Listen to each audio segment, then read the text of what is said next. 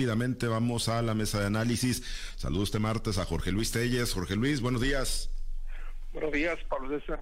Buenos días, Altagracia. Buenos días, Francisco Chiquete. Buenos días a todos. Gracias, Chiquete. Te saludo con gusto. Buenos días. Buenos días, Pablo César. Buenos días a Jorge Luis Altagracia y a quienes hacen el favor de escuchar. Gracias, Altagracia. González, muy buenos días. Te saludo con gusto. Buenos días, Pablo. Buenos días, Francisco. Jorge Luis. Buenos días a toda la amable audiencia. Bueno, pues vamos, vamos a algunos de los temas. Ayer, y bueno, como ha sido costumbre, en la conferencia semanera, el gobernador Rubén Rocha Moya pues dejó varios temas. Uno que nos plantea Jorge Luis, y sí, eh, coincidir, ¿no? Como, pues digo, con todo el respeto a la autonomía que se pueda tener en, o que se tiene en los municipios, pues sí, eh, pues no, no, no ha habido eh, pues esa manera, ¿no? De transitar de manera política con algunos alcaldes y particularmente con el eh, alcalde de Mazatlán, el Químico Benítez, y con el alcalde de Culiacán, eh, Estrada Ferreiro, y fue muy notorio, Jorge Luis, este tema particularmente, bueno, pues en el llamado, ¿no? En el planteamiento de suspender algunas actividades que, bueno, pues detonarían seguramente o que van a detonar mayores casos de COVID en el estado de Sinaloa, pues no, no hubo, no hubo ese entendimiento, no hubo pues esa manera de hacer reflexionar a esas autoridades municipales, a esos eh, jefes de los ayuntamientos, Jorge Luis, y a tu juicio es que una muestra de, debilidad, de falta de respeto hacia la investidura del gobernador o simple y sencillamente circunscrito en la separación que hay, en la autonomía que tienen los municipios. No, es muy extraño, ¿no? Que el gobernador Rubén Rocha admita que un gobernador no puede hacer eh, todo, ¿no? y pues de algún modo tiene razón, no puede estar, no puede estar en todos lados. Pero lo del 31 de diciembre en Mazatlán, pues no era cosa menor, ¿no? No se puede concebir un evento de esa naturaleza en el que no sé cuántas gentes habría, pero habían previsto 26 mil. Creo que por lo menos hubo la mitad de esa gente. Y el evento se llevó a cabo ayer en las altas. Eh, hablan de la sana distancia, de las medidas sanitarias, de todo lo que quieras, pero ya sabemos que eso es muy difícil tomar esa clase de, medidas, sobre todo cuando, cuando se, ya hay multitudes, como en este caso. Eh, Rubén Rocha dijo pues que él nunca estuvo de acuerdo en ese evento, pero pues, eh, pues ¿qué pasó con el gobernador? ¿No metió las manos o, o el presidente municipal de Mazatán es mucho más poderoso que él? Él llevó a cabo ese evento y tengo entendido que no tiene ninguna intención de prohibir las fiestas de carnaval en las que se junta pues eh, casi 10 veces más que esas que, esas personas que estuvieron eh, ese día ahí en, en, en, Horas Altas en Mazatlán.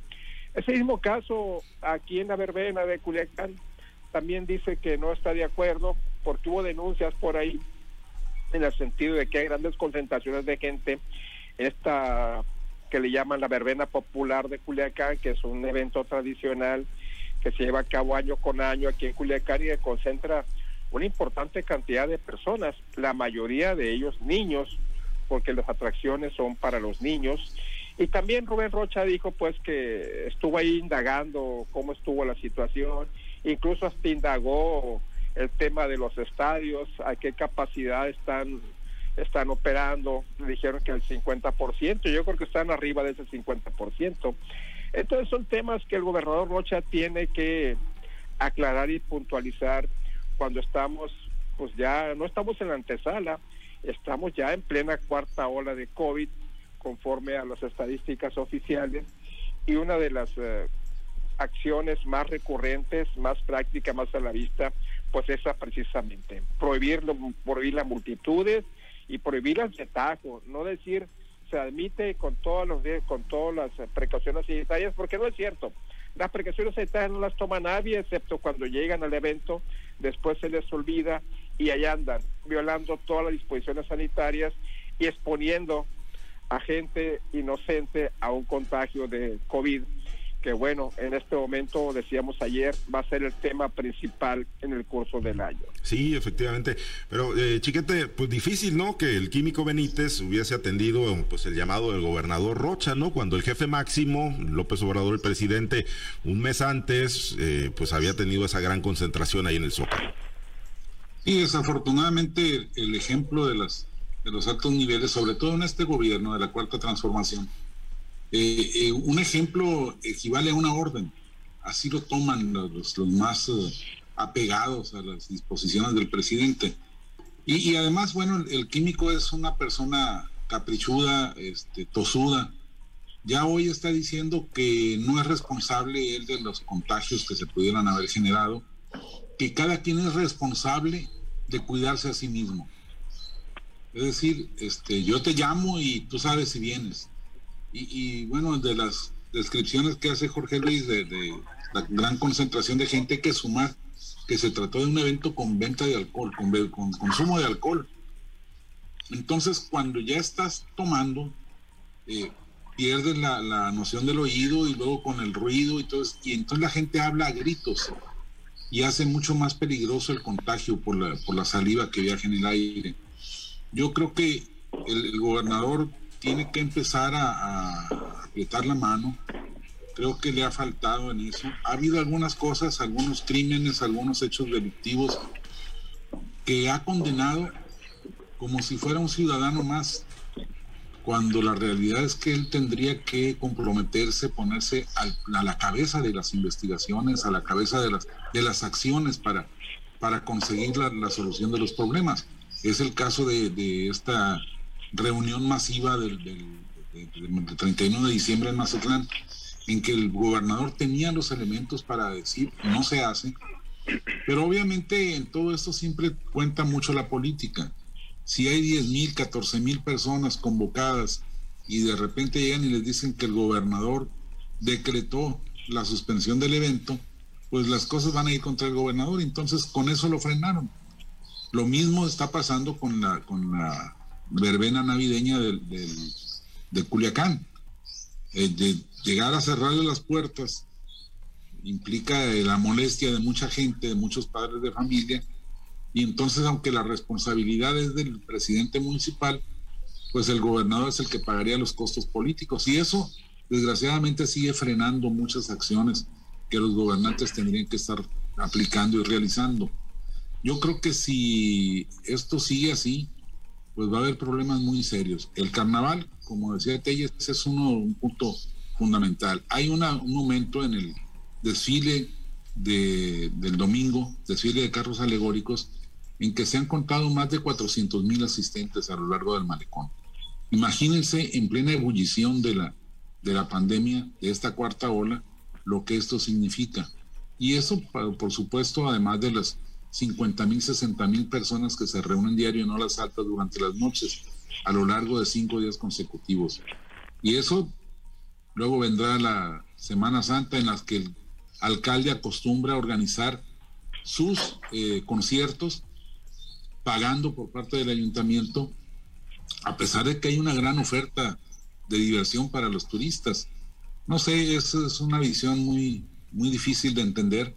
Hay una ciudad que está con ríos de aguas negras porque todos los drenajes están colapsando, están suspendidos desde antes de la media semana anterior ahora, la recolección de basura no se ha cumplido con las rutas y sin embargo el alcalde sigue gastando dinero en fiestas como esta en lugar de, de atender lo que es prioritario, lo que sí es su responsabilidad más allá de las autarquías que, que pretendan. Ahora, Altagracia, entendiendo, ¿no? Que el gobernador, pues de alguna manera está obligado a la política, a la civilidad, ¿no? Y a cuidar la relación con, con los alcaldes en los 18 ayuntamientos y más en los importantes, ¿no? Como Mazatlán, Culiacán, Ahome, pero que es falta de, de operadores, gente que, bueno, pues también tenga esa mano dura para, bueno, pues que se atiendan las recomendaciones, entre comillas, que hace el gobernador Rubén Rochamoya. Mira, lo que creo yo es que nadie está dispuesto a pagar eh, las, las cuotas políticas o los costos políticos que pueda tener el aplicar la ley. No les importa, o sea, eh, ahorita Francisco dijo que el alcalde era caprichoso y tosudo. Yo creo que le agregaríamos otros dos calificativos más. Es cínico y desvergonzado aparte.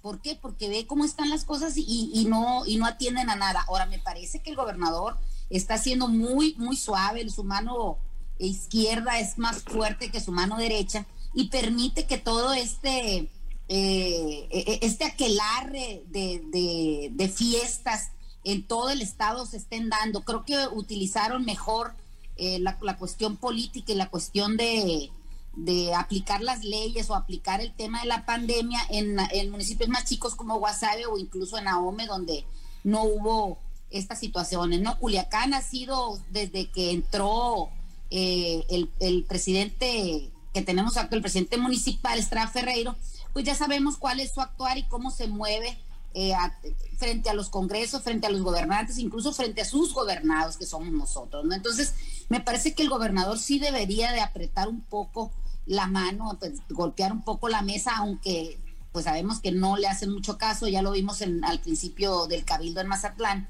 que no fue después de varias llamadas de atención que se le escuchó su voz o que se hizo sentir la presencia realmente el gobernador. Me parece que debe de apretar un poquito, si bien es cierto, la personalidad del gobernador es una, es una personalidad de cordialidad, de, lograr las cosas por la vía de, de, la comunicación, creo que no le está funcionando. Me parece que los presidentes municipales están creciendo y se están creciendo de manera negativa, no de manera positiva. Están poniendo en riesgo a la ciudadanía y la ciudadanía que también creo que tiene una falta de conciencia de lo que está pasando. ¿Por qué? Porque esas 15 mil personas o 20 mil personas que acudieron a estos eventos, pues no fueron obligados por el presidente municipal. Si bien es cierto, hizo la invitación, la gente tiene esa falta de conciencia y como dicen, ¿a quién le dan pan que llore? Entonces van y, se presentan ahí a, a unas sabiendas de que puede haber un contagio de que esos contagios se pueden extender a otros miembros de la familia que no fueron participantes y con la irresponsabilidad que esto significa también de llevar ese virus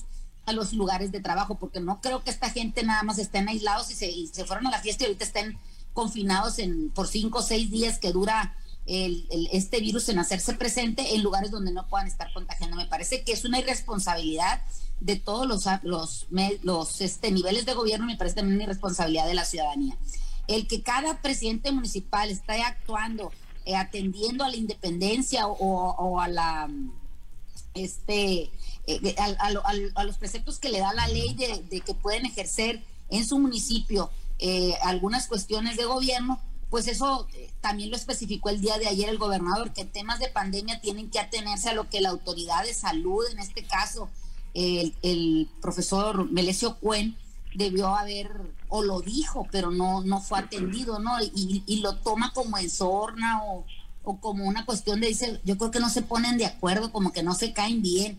Me parece que eso es una irresponsabilidad también del gobernador haberlo declarado. Y cuando habla o se refiere, por ejemplo, al presidente municipal de Culiacán, también lo hace en ese, en ese tono de decir, bueno, pues es que ya, se, ya saben cómo es. O si le preguntan incluso el presidente municipal de AOM, en el caso de Estrada de, Gerardo Vargas también utiliza ese tono este simplón o ese tono locuaz que me parece que le resta autoridad a la máxima figura política, la máxima figura de gobierno de este estado, que es el gobernador Rubén Rochamoya. Me parece que deben de tomar un poquito las cosas más en serio. ¿Para qué? Para que la ciudadanía sepa y sienta que tenemos un gobierno que, que este barco, como lo decía ayer Francisco, sí tiene piloto, este, este avión sí tiene piloto, no, no que nos estemos preguntando dónde está el piloto o si hay piloto, ¿no? Me parece que son situaciones que se están saliendo de control, apenas tienen dos meses de gobierno y vemos este tipo de disparates que lo único que nos llevan es a pensar que lastimosamente dentro de tres años en estos ayuntamientos va a haber caos financiero, caos administrativo, caos de gobernabilidad y también me parece que si de esto continuar con esa tibieza en la aplicación de las leyes, me parece que al Estado pues no les no se les augura nada bueno. Qué lástima que teniendo todo alineado en el gobierno de la Cuarta Transformación, con un gobierno federal, un gobierno estatal, un gobierno municipal y también un, un Congreso local alineado a, las, a los lineamientos o los preceptos de, la, de, la, de Morena, pues estén eh, actuando de esta manera tan simple y locuaz. Bien. Se van a convertir, Jorge Luis, los alcaldes en los principales municipios, ¿no? En, el coco del gobierno de Rubén Rocha Moya, y porque no nada más son este tipo de eventos, ¿no? Los que ya hemos señalado de fin de año, sino porque además, bueno, pues están en su idea de, de construir proyecto político para el 2024. Ah, ¿Lo tenemos a Jorge Luis? Ah, sí, sí, aquí estoy. Ah, me distraje, me distraje un poquito. Sí. Evidentemente Bueno, perdimos ahí la, señal vía telefónica. Vamos a ver si lo, recuperamos para un comentario final. Chiquete, se van a convertir en el, en el coco del gobernador Rocha. Serán los, los más incontrolables, digámoslo así, eh, con todo el poder político que se supone que ha acumulado el gobernador después de las elecciones del 6 de junio. ¿Se, se van a convertir en, en esas figuras incontrolables políticamente hablando? Yo creo que sí, ya lo están haciendo de hecho. Hay que recordar que ni el químico Benítez ni Estrada Ferreiro son nuevos, no se les puede atribuir a la curva de aprendizaje en, el puesto. Ellos ya tienen una experiencia de tres años en, ese, en esta labor, de manera que no se puede pensar que van a aprender de aquí al 23 o al 24. Eh, el hecho es que ellos son así, esa es su forma de, operar, es su estrategia política y no van a, cambiar porque pues están convencidos de que con esto que están haciendo van a alcanzar su propósito de ser candidatos al, Senado de la República y eventualmente tres años después al gobierno del Estado. Incluso en el caso del alcalde de, de Los Mochis, de Aume, Gerardo Vargas, pues ya sabe lo que es el gobierno. Fue una especie de gobernador encubierto durante seis años con Mario López Valdés. De manera que los, los tropiezos que ha tenido la pintura de las patrullas y eso, no son eh, por falta de conocimiento, es por voluntarismo, es porque creen que así van a proyectar sus posibilidades y sus capacidades. Creo que el gobernador sí necesita llegar a un acuerdo político concreto, efectivo con estas personas, porque si no, pues se van a estar exhibiendo unos con otros y sobre todo van a poner en riesgo a la ciudadanía como está ocurriendo con este caso del 31 de diciembre. Se van a convertir, Jorge Luis, en eh, pues esas figuras ingobernables políticamente hablando, los alcaldes y específicamente nos referimos a los tres de los principales municipios, Ahome, Culiacán, Mazatlán. Sí, eh, lo que se refirió a Altagracia ahorita, eh, textualmente Rubén Rocha le contestó a una colega tuya de los Mochis, que por cierto eh, acostumbra tener las mañaneras del presidente de la República, no me confronten con él, dijo, no me metan en problemas. Digo, no, es una respuesta que corresponde a un gobernador de un estado, ¿no? Él es el jefe político de este estado independientemente de las siglas que gobiernen cada, cada municipio, que en este caso pues son de su propio partido. Entonces supone, estoy muy de acuerdo también con lo que dice Francisco Chiquete, de endurecer esa mano suave que se le ve en estos momentos. ¿Por qué? Porque es necesario, no, no se puede, no puede estar tan suelto los presidentes municipales. Hubo denuncias concretas contra Gerardo Vargas, se habló de la inconformidad, de los temas de la verbena, de la concentración en Mazatlán. Entonces todo eso quiere que no atribuye al gobernador. Es el jefe máximo político del Estado, es el que debe de intervenir. Y ya tiene dos meses, ya para su tercer mes. Ya empezó el 2022, es el momento en que él empieza a presionar, a ajustar tuercas para evitar esta clase de situaciones. De lo contrario, ¿a dónde vamos a llegar con esta nueva ola de COVID que está azotando ya Sinaloa? Sí, sobre todo esa es la, preocupación principal, ¿no, Altagracia? Que se siga, pues en el ánimo de ellos quererse seguir proyectando, pues que se siga poniendo en riesgo a la población.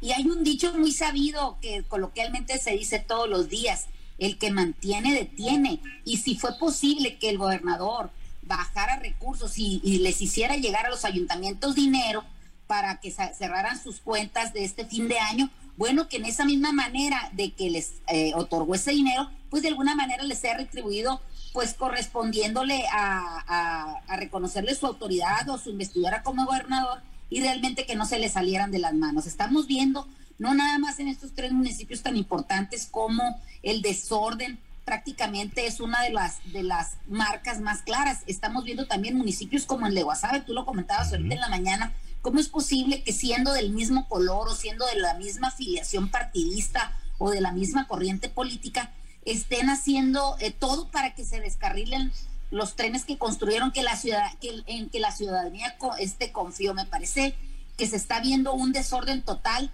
Estamos viendo como aquello que se decía que había en el PRD, las tribus del PRD hicieron que el, que el mismo tren del PRD se descarrilara y desgraciadamente parece ser que en Sinaloa este tipo de acciones absurdas de parte de los presidentes municipales, de parte de los cabildos, incluso de algunos legisladores en contra de las figuras políticas que gobiernan o, o manejan las entidades, pues están haciendo. Entonces me parece que Morena está realmente siendo una decepción para la ciudadanía. Nosotros no queremos payasos en el gobierno, creo que lo que menos queremos es que nos inviten a fiestas cuando vemos, como dice Francisco, que los ríos de aguas negras invaden las ciudades, cuando vemos que, que hay tiraderos de basura por donde quiera, que el agua está saliendo turbia, que está saliendo contaminada, y solamente vemos que se presentan para discutir entre ellos eh, situaciones de a ver quién jala más votos cuando todavía no es una época electoral. Se adelantan demasiado a los procesos y me parece que vamos a hacer como en las cartitas cuando coleccionábamos aquellos álbumes donde pegábamos las cartas, son churpias ya.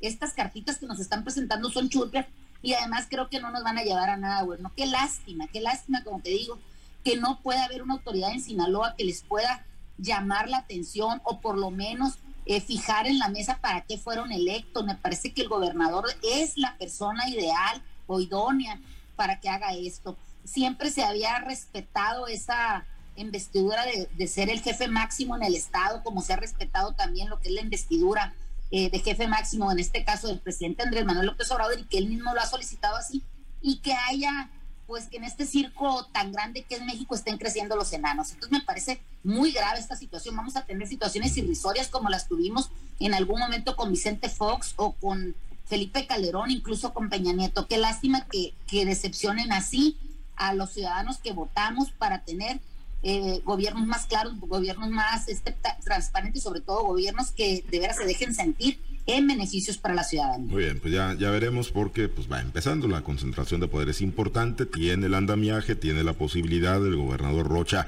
de hacer valer esa, esa autoridad moral, política y legal. Así que pues vamos a ver si se anima a dar ese paso y pues controlar esos apetitos desbordados que efectivamente ya se empiezan a observar en algunos municipios. Por lo pronto nos despedimos, Altagracia, muchas gracias, excelente día.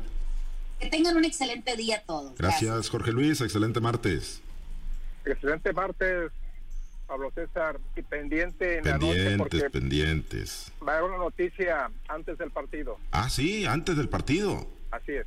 Ah, pues a ver, bueno, adelántanos la exclusiva. No, Jorge, ya le dejaste la espina clavada, qué bárbaro. Absolutamente que no. Adelántanos la exclusiva, hombre. no.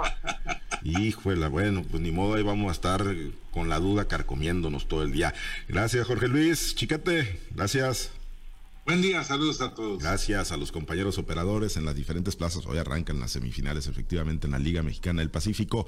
Nos despedimos. Gracias a los compañeros operadores en las diferentes plazas de Grupo Chávez Radio. Alberto Armenta por su apoyo en la producción y transmisión de Altavoz TV Digital. Se queda en la mazorca y buena música para usted. Nosotros invitarlo a que se mantenga conectados con nosotros a través de nuestro portal www.noticieroaltavoz.com. Soy Pablo César Espinosa. Le deseo a usted que tenga un excelente y muy productivo día.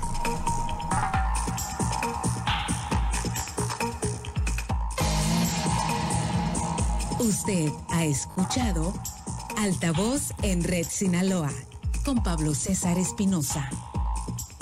El noticiero de Grupo Chávez Radio.